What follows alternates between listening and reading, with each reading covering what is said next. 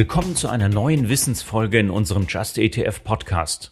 Diesmal geht es um Handelsplätze, also den Ort, an dem ihr ETFs kaufen und verkaufen könnt. ETFs sind börsengehandelte Indexfonds.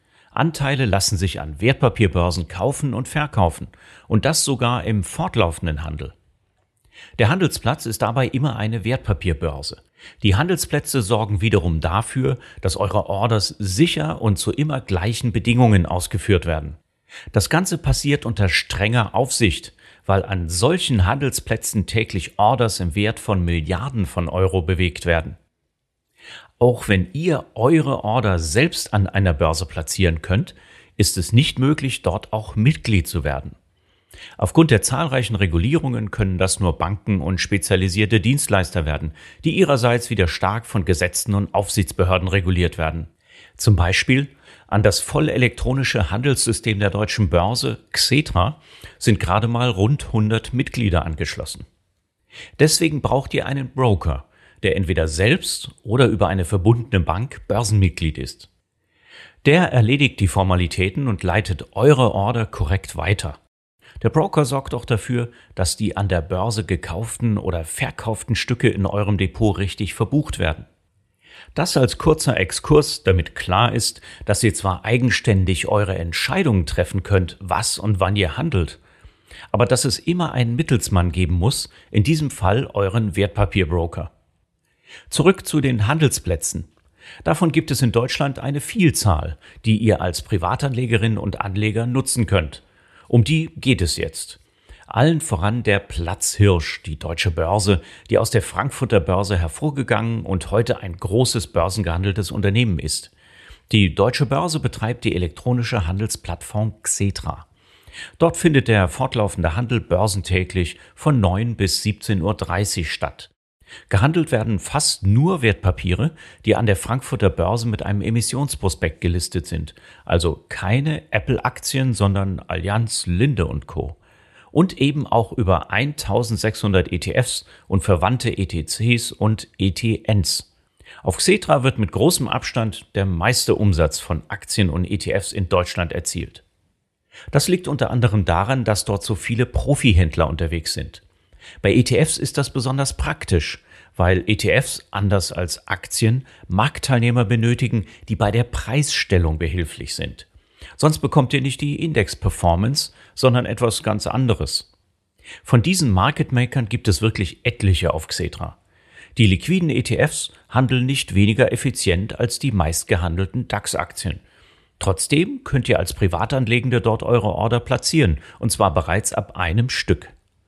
Diese anlegerfreundliche Regelung hat die deutsche Börse schon vor über 20 Jahren zum Start des ETF-Handels eingeführt. Damit könnten wir eigentlich schon aufhören. Aber nein, Deutschland hat noch viel mehr Handelsplätze. Das hat mit dem föderalen Aufbau des deutschen Staates zu tun. Fast jedes Bundesland hatte mal eine Börse. Viele davon gibt es heute noch und ihr könnt dort ETFs handeln. Das geht an den Regionalbörsen Stuttgart, Hamburg-Hannover, Düsseldorf, München, Berlin und Frankfurt. Dort gestalten Kursmakler elektronisch unterstützt die Preise. Die werden mit einer kleinen Gebühr belegt, die bei Systemen wie Xetra nicht anfällt. Da sich die Makler dabei am liquidesten Handelsplatz orientieren, sind die Preise selten besser als auf dem Referenzmarkt Xetra. Deswegen lohnt sich der ETF-Handel dort eigentlich nicht. Und wenn der Handel über die Schließzeiten von Xetra hinausgeht, sind die Preise noch weniger effizient. Das gilt auch für andere Wertpapiere, bei denen Xetra die Nase vorn hat. Also haben sich die Regionalbörsen ähnliche Systeme wie Xetra überlegt, die voll elektronisch funktionieren. Die Stuttgarter Börse hat es in ihr Handelsmodell integriert. Die anderen Regionalbörsen haben eigene, voll elektronische Marktplätze geschaffen. Die Funktionsweise ist ähnlich wie bei Xetra, nur dass dort wesentlich weniger Marktteilnehmer an der Preisstellung für ETFs beteiligt sind. Diese elektronischen Marktplätze heißen TradeGate, Getex, Quotrix und LS Exchange. Die Namen sind euch vielleicht schon in der Ordermaske begegnet. Überall dort könnt ihr ebenfalls ETFs handeln, wenn auch nicht immer alle, die es genauso auf Xetra gibt. TradeGate wird zum Beispiel von der Börse Berlin betrieben, gehört aber größtenteils zur deutschen Börse. Dort könnt ihr bis 22 Uhr ETFs handeln. TradeGate hat viele ETFs, die nicht auf Xetra gehandelt werden und die eigentlich aus den USA oder der Schweiz stammen. Da müsst ihr etwas aufpassen. Obwohl die eine deutsche Wertpapierkennnummer haben, müsst ihr bei solchen Aktien-ETFs meist auf einen Steuervorteil namens Teilfreistellung verzichten. So wie Tradegate zur Berliner und deutschen Börse gehört, zählt Getex zur Börse München, Quotrix zur Börse Düsseldorf und die LS Exchange zur Börse Hamburg-Hannover. Aber warum solltet ihr dort überhaupt ETFs handeln, wo doch Xetra die Preisreferenz ist? Weil es günstig ist. Die meisten Broker bieten den Handel über Xetra zu Standardkonditionen an. Wenn ihr alternativ eine der eben genannten Plattformen wählt, fallen viel weniger Gebühren oder gar keine für die Handelsplattformen an. Und viele der neueren Broker bieten den Handel über Getex, Quotrix oder LS Exchange sogar zu extrem niedrigen Konditionen für einen Euro pro Trade oder noch weniger an. Das Geheimnis dahinter sind Zahlungen der Marktplätze an die Broker, die diese aus den Einnahmen der Market Maker finanzieren. Ihr könnt also minimal schlechtere Preise angeboten bekommen, zahlt aber nicht die Order- und Handelsplatzgebühren wie für Xetra. Abschätzen könnt ihr diesen Unterschied nur kurz vor der Order in der Ordermaske. Die Broker zeigen euch die Angebote ja an, wenn ihr die Handelsplätze jeweils auswählt. Manchmal müsst ihr noch einen extra Klick machen, um euch alle Kosten anzeigen zu lassen. Weitere statistische Auswertungen fehlen allerdings noch. Wir vermuten, dass der Nachteil nicht sehr groß ist und ihr somit viel Geld für Orderprovisionen sparen könnt. Eine Garantie dafür gibt's aber nicht. Wenn ihr ganz auf Nummer sicher gehen wollt, dann vergleicht also sorgfältig vor der Orderaufgabe.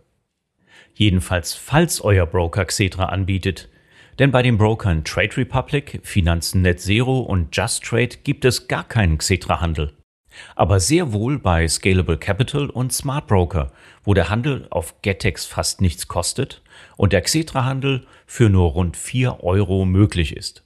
Zu den Kosten des ETF-Handels versprechen wir euch noch eine eigene Folge hier im Podcast. Neben den ganzen Börsen gibt es Banken, die euch ein direktes Angebot machen. Bei großen Online-Brokern findet ihr die Angebote der Banken ebenfalls in der Auswahl der Handelsplätze. Das wird meist Direkthandel oder ähnlich genannt. Es ist davon auszugehen, dass diese Angebote immer schlechter sind als der Preis, den ihr an der Börse für den Kauf oder Verkauf eines ETFs bekommt.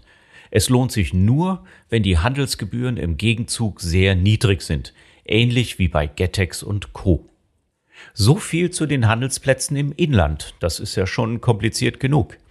Zum Glück müsst ihr bei ETFs nicht zu so sehr in die Ferne schweifen, weil es ein sehr gutes Angebot an ETFs auf alle möglichen globalen Investmentstrategien an der deutschen Börse für den Handel gibt.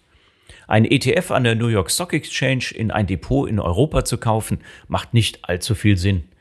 Die Liquidität der S&P 500 ETFs auf Xetra ist sogar höher als die in den USA. Nun wisst ihr alles über die Handelsplattformen für ETFs und könnt das Auswahlmenü beim Online-Broker souverän bedienen. Viel Erfolg dabei!